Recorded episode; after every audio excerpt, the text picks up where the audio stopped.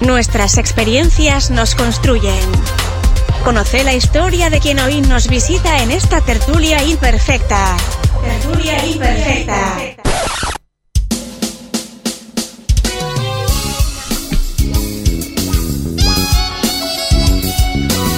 Y en esta tertulia imperfecta vamos a estar hablando con Andrea Storace y Cecilia de Soto, con quienes vamos a continuar hablando de este tema de redes de apoyo y eh, también sobre todos los las posibilidades que existen en apoyarse en cuanto a- al ecosistema que existe en Uruguay Emprendedor. Tertulia Imperfecta, presentada por ANCAP Rosario, estación de servicio líder en la zona este de Colonia. Presenta esta tertulia imperfecta ANCAP Rosario, estación certificada en gestión ambiental, tu punto de carga eléctrica, gas y combustible. ANCAP Rosario, estamos donde más nos necesitas. Y, y si grabáramos la conversación fuera de cámara, tendríamos para otro episodio, creo. Sí, tendríamos para 10 episodios más. Pero los vamos a compartir seguramente en redes. Sí, sí, sí, sí. A la luz, a la luz. Hoy hablamos con Andrea Storace, consultora social, socióloga, analítica, empática, apasionada por el trabajo en equipos multidisciplinarios para generar sinergias para la gestión de impactos e implementación de proyectos, con foco en el respeto y el buen vínculo con las personas. Andrea es coordinadora del ecosistema regional de emprendimientos Colonia San José, consultora en procesos de impacto y sustentabilidad social para empresas y el gobierno nacional. Y también con Cecilia de Soto, docente de innovación y emprendimientos en la licenciatura en gestión ambiental de CURE Udel- Udelar, región este, cofundadora de La Paloma Limpia y Abono de Mar, dos emprendimientos de economía circular ubicados en La Paloma, Rocha, lugar en el que eligió vivir desde hace 10 años. Es investigadora y consultora entusiasta, creando proyectos, compartiendo y abonando ideas también, conectando gente y concretando emprendimientos. Y hablamos con vos que estás del otro lado y formás parte de esta comunidad de imposibles. Y te preguntamos, ¿qué haces cuando en tu emprendimiento o empresa necesitas ayuda? ¿En qué o en quiénes te apoyás? Envía tu mensaje al WhatsApp de Rosario FM al 091-899-899 y también participa por este, estos obsequios que tenemos de Maré Duarte con miras a- al Día del Padre, no te decimos mm, más que eso. Bueno, y llegó un mensaje, vamos a, a comentarlo también. Acá Diana dice que se apoya en asistentes técnicos, apoyo familiar, amigos, apoyo económico y redes de emprendedores. Así que está, Está- está- forma parte de varias redes. Está conectada. Y le preguntamos a Cecilia, Andrea, eh, ¿cómo llegaron a ser parte del ecosistema emprendedor uruguayo? ¿Qué las trajo hasta acá? Sí, Cecilia, Andrea, ¿quién quiere comenzar? Bueno, a, mí- me, me trajo en realidad mi padrastro, en su o sea que murió hace años. Era un contador, muy, muy personaje. Eh, personaje era eh, gerente de un laboratorio y fue por ahí por la crisis del 2002, el laboratorio se vendió, él quedó un tiempo eh, como bueno, en reconversión y ahí él empezó a hablar del tema emprendedurismo, incubadora de empresas, hace mucho tiempo, entonces en, en- en la mesa se hablaba de ese tema en casa. Y bueno, cuando te estoy hablando hace ya capaz que 30 años o 20 años. Eh, y bueno, y después cuando yo estuve, eh, fui a Estados Unidos en 2003 a una beca porque estaba cansada de la, bueno, la crisis en Uruguay.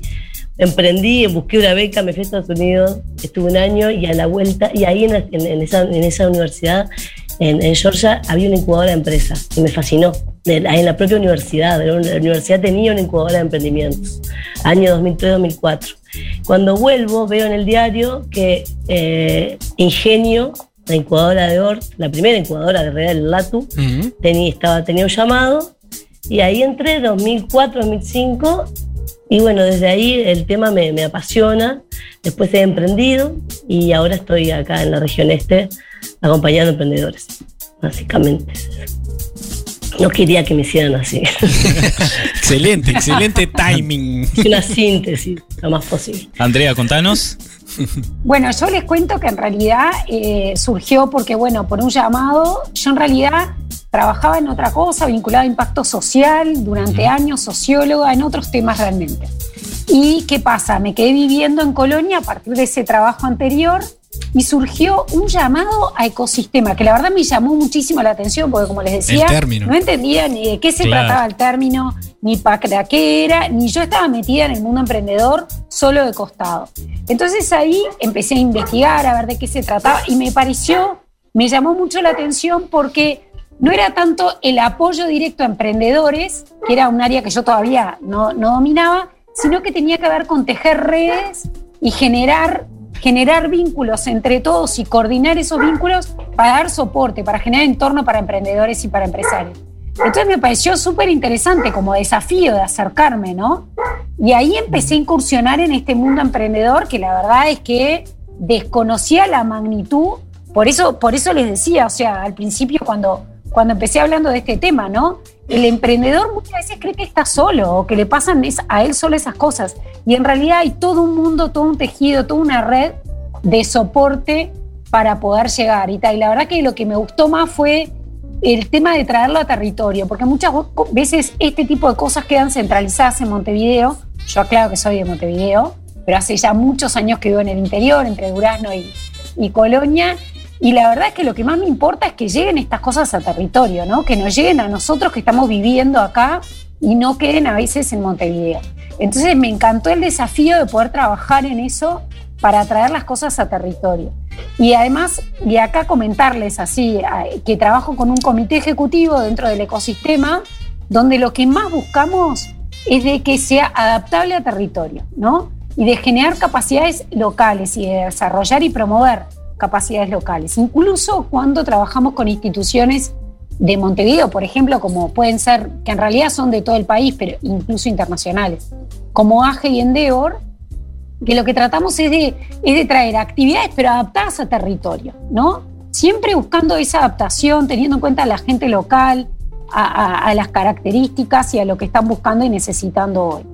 Así que mi, mi desafío y mi incorporación en ese mundo llega llega mm, a partir de ahora. Y, Andrea, ¿en qué proyectos y redes están hoy?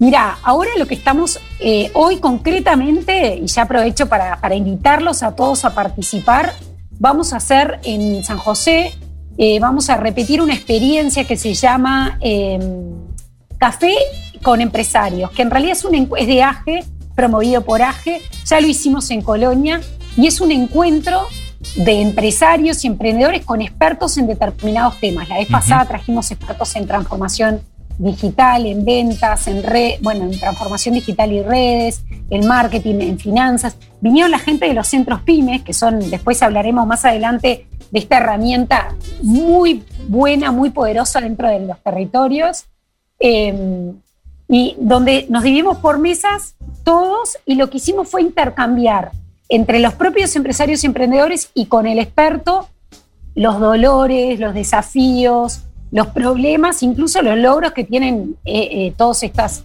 empresarios y emprendedores de la región. Ese es para contarles que se va a hacer en San José. Después dejamos bien los datos en el. Perfecto. En la radio va a ser en San José en el 28 de julio. Eso es lo que tenemos ahora.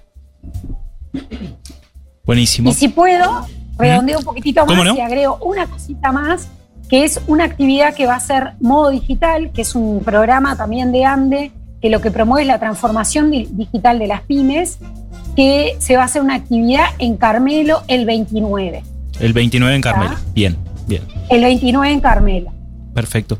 Perdón, el 27. 27. Bueno, corrijo, corrijo. Después, después, igual lo subimos. En la radio dejamos bien los datos y después les contaré más adelante de qué se trata. Y lo vamos a compartir en las redes también.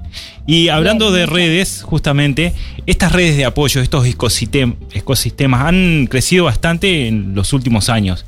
Esto, ¿qué fue lo que lo hizo crecer con tanta velocidad? ¿Por qué se habla tanto de ecosistema emprendedor? Está buena la pregunta.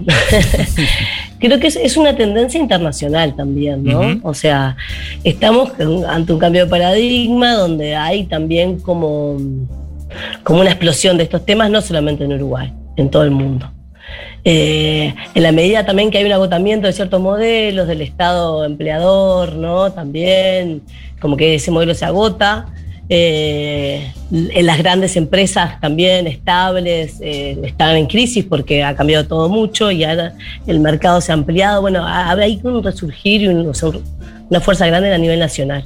Y a su vez Uruguay, en particular, en lo que es Latinoamérica, uno a veces no lo ve porque tan, eh, no valorizamos con perspectiva, pero sí Uruguay tiene un camino andado. El, el, eso de ser chicos y todos conocernos creo que, nos ha ayudado y dificultado en otras cosas, pero bueno, o sea, sí tenemos todo en escala chica, como, pero, pero o sea, hay, como capaz que 15 años de, andar, ¿viste? Entonces, creo que eso son muchos factores que explican el crecimiento, pero creo que hay un factores internacionales y también que se están empezando a ver algunos resultados de un andar de años. Excelente, excelente. ¿Y qué, dirían que, ha cambiado también con, la pandemia, ¿no? Cuanto a, no sé, necesidades y, oportunidades.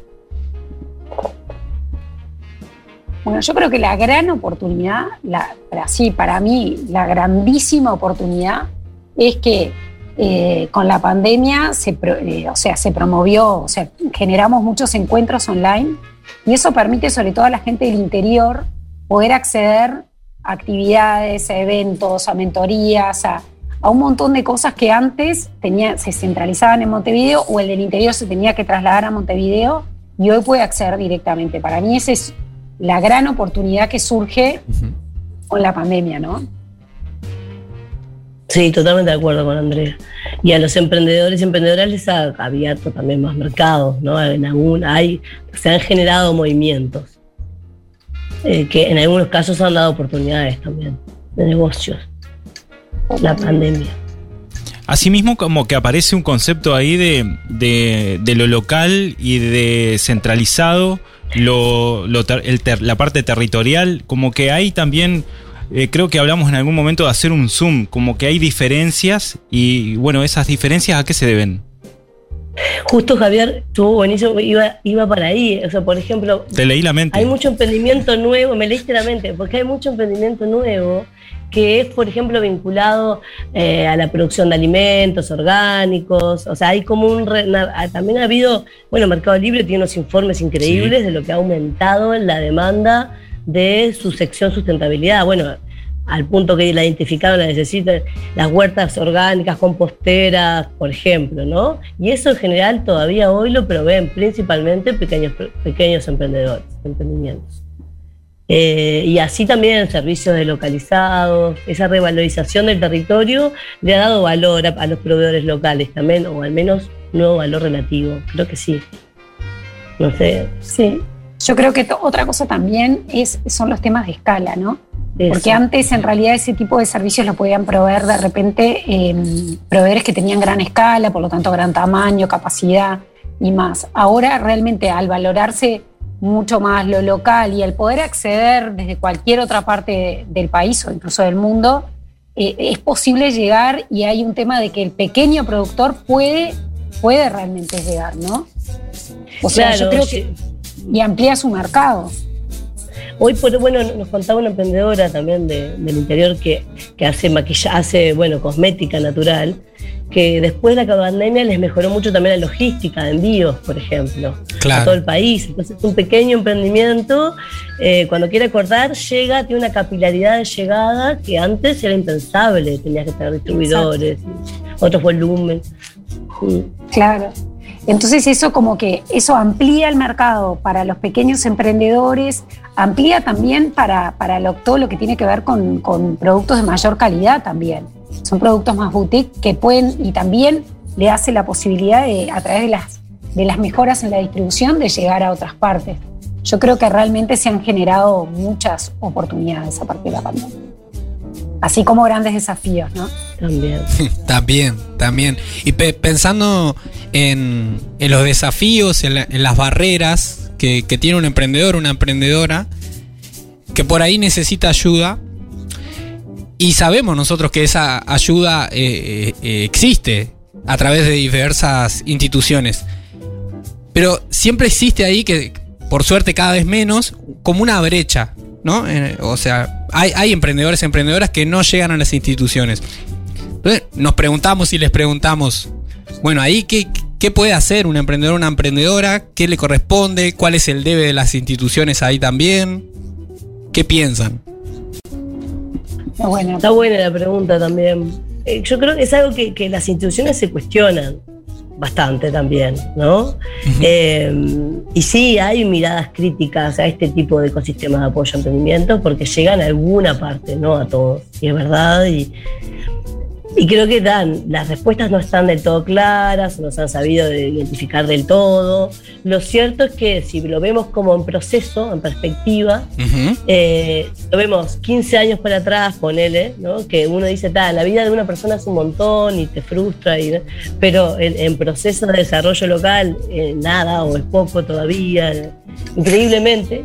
Pero bueno, eh, si lo ves con esa perspectiva, yo, por ejemplo, soy muy crítica en esa línea, en esa línea de a quién llegamos, a quién no, y también como montevideana que vivo hace 10 años en Rocha, te das cuenta de eso que dicen, ¿no? De que a veces no llega, hay un grupo muy grande, pero si lo veo en perspectiva, sí se llega bastante más que antes. O sea, uh -huh. no podemos decir que, que hay un estancamiento en ese sentido. Sí que queda mucho por hacer y hay desafíos desde culturales hasta materiales, ¿no? O sea, de todos los dos lados, ¿no? Sí, yo estoy totalmente de acuerdo con eso porque me pasa lo mismo. Hace 15 años que estoy viviendo en el interior y, veo lo mismo. Yo creo que hay un debe tanto de las instituciones, pero también está en esta proactividad que se necesita que tenga el emprendedor, ¿no? Que tiene que estar, que a veces no muchas veces está en su ADN, pero justamente es bueno que lo empiece a desarrollar, ¿no? Que, se, que primero que cuente con información y que se informe y que busque canales, que a veces no sabe ni que los tiene, ¿no? Ese es el, gran desafío. Pero creo que hay, que es un doble desafío por parte de las instituciones para llegar, no quedarse con los que suelen llegar habitualmente, porque si no, ¿qué pasa? Los beneficios y las oportunidades se reparten entre pocos, ¿está? Las instituciones tienen que buscar cómo tratar de llegar más y mejor a los emprendedores de las distintas regiones eso por un lado. Y por otro lado, me parece que acá es un, un llamado a la acción. Sí. Eh, que de, a los emprendedores de buscar, de ver, de, de, de procurar este tipo de. Lo, todo lo que hemos comentado hasta ahora, porque hay para ellos seguro. Porque aparte, ¿qué pasa? De repente acceden a, a un determinado llamado y no les parece que sea para ellos y ya descartan todo el resto. Sí, claro. O sea, me parece que ahí la proactividad es importante para la búsqueda de, de, esto, ¿no? Y además hoy también el mundo digital te permite justamente acceder a redes online, entonces es, es buscar, es meterse, es indagar para, para buscar soluciones a sus, a sus problemas. Para vos que estás del otro lado, que sos emprendedor, bueno, ¿te acercaste alguna vez al ecosistema emprendedor? ¿Buscaste eh, alguna alternativa? ¿Que ¿Sabías que existía estas redes de apoyo? Si querés contanos, escribinos al 091-899-899 y ahí podés también eh, salir favorecido en un sorteo que vamos a estar realizando en el final del programa sobre la gentileza de Mare Duarte que nos brinda en esta ocasión dos copas de cerveza que vamos a estar sorteando. Chicos, han llegado mensajes. Escribinos, sí, como lo hicieron por acá Fátima, que dice acá formando parte de la audiencia como todos los viernes, envía sus saludos y sus cuatro últimos números de la cédula para participar del sorteo. Acá eh, envía saludos especialmente para Andrea, Viviana de Casa Dominga de San José.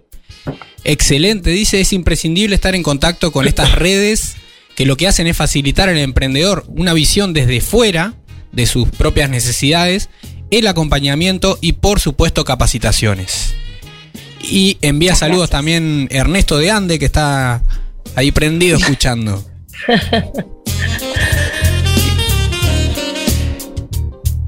Quedan muchas cosas por conversar en esta tertulia. Eh, sí, en esto que, que compartían compartían en esta última pregunta, se me vino algo, una experiencia como, como interesante, que bueno, en un curso que, que realizamos junto a jóvenes emprendedores para docentes eh, en sensibilización emprendedora con el apoyo del ecosistema emprendedor Colonia San José, eh, una tarea que, que ahí propusimos fue generar su propia, en grupos, ¿no? A, a los docentes y las docentes, generar su propio mapa de instituciones de, de apoyo emprendedor.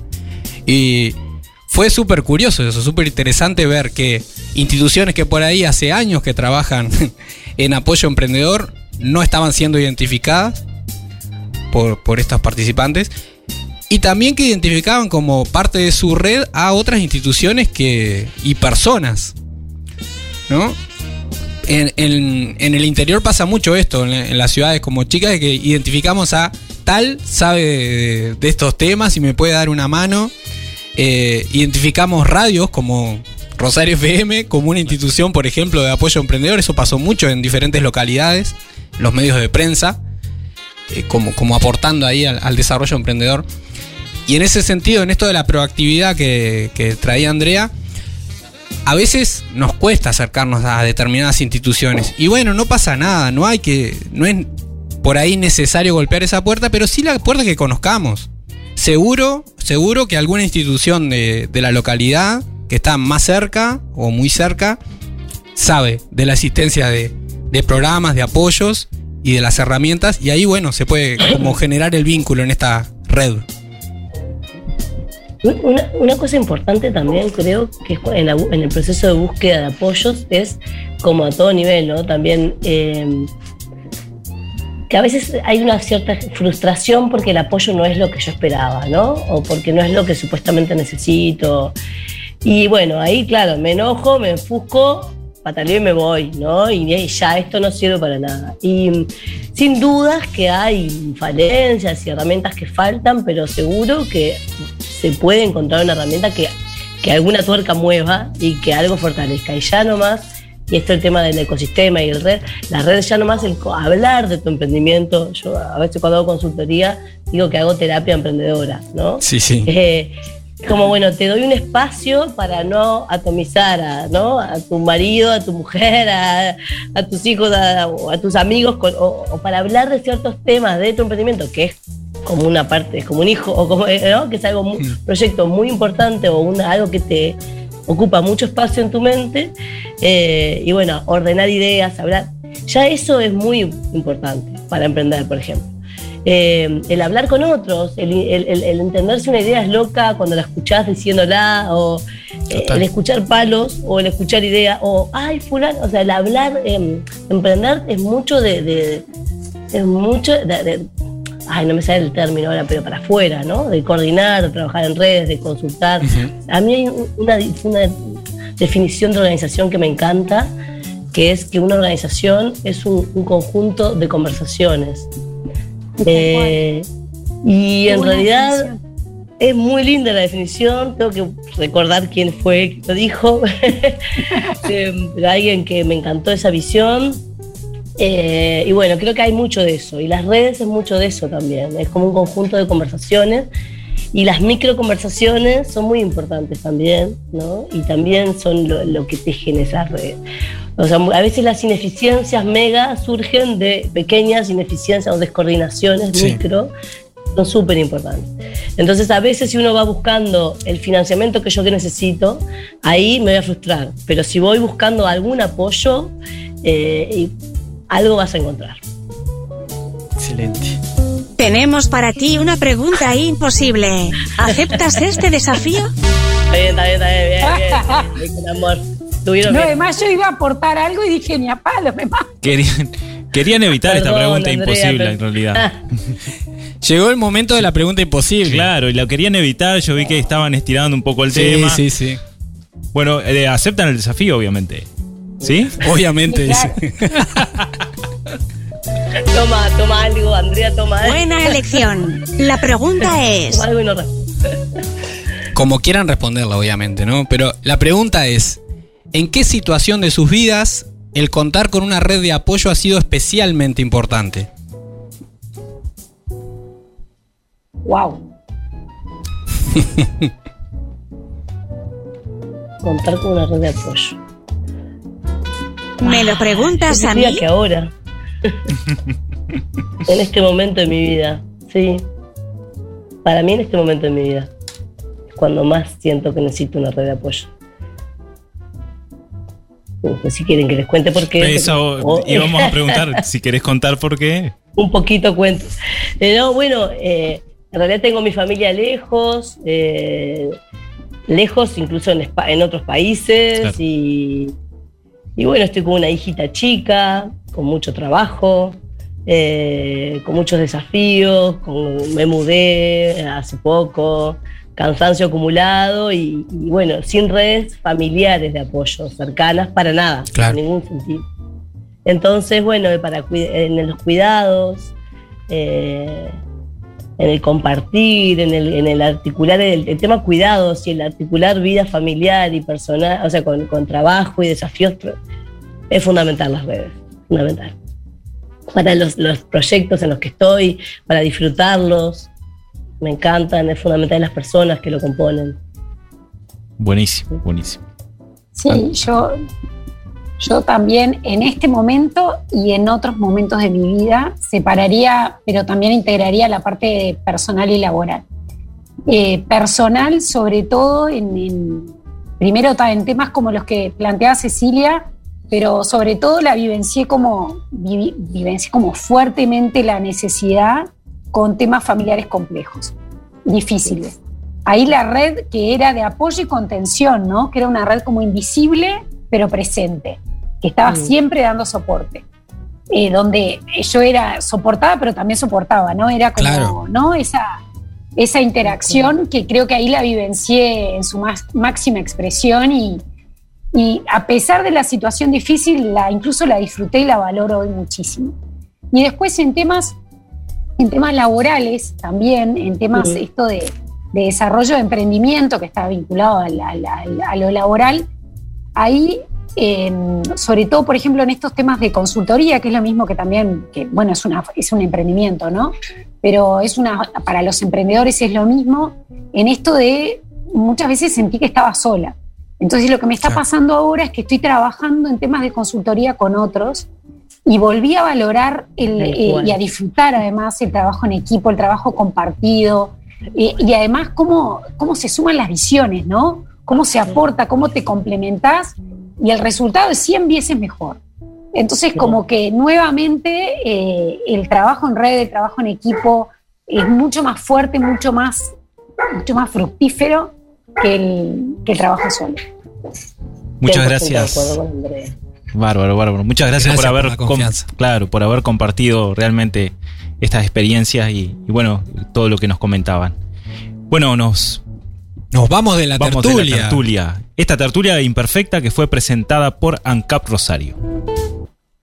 Esta tertulia imperfecta fue presentada por ANCAP Rosario. Estamos donde más nos necesitas.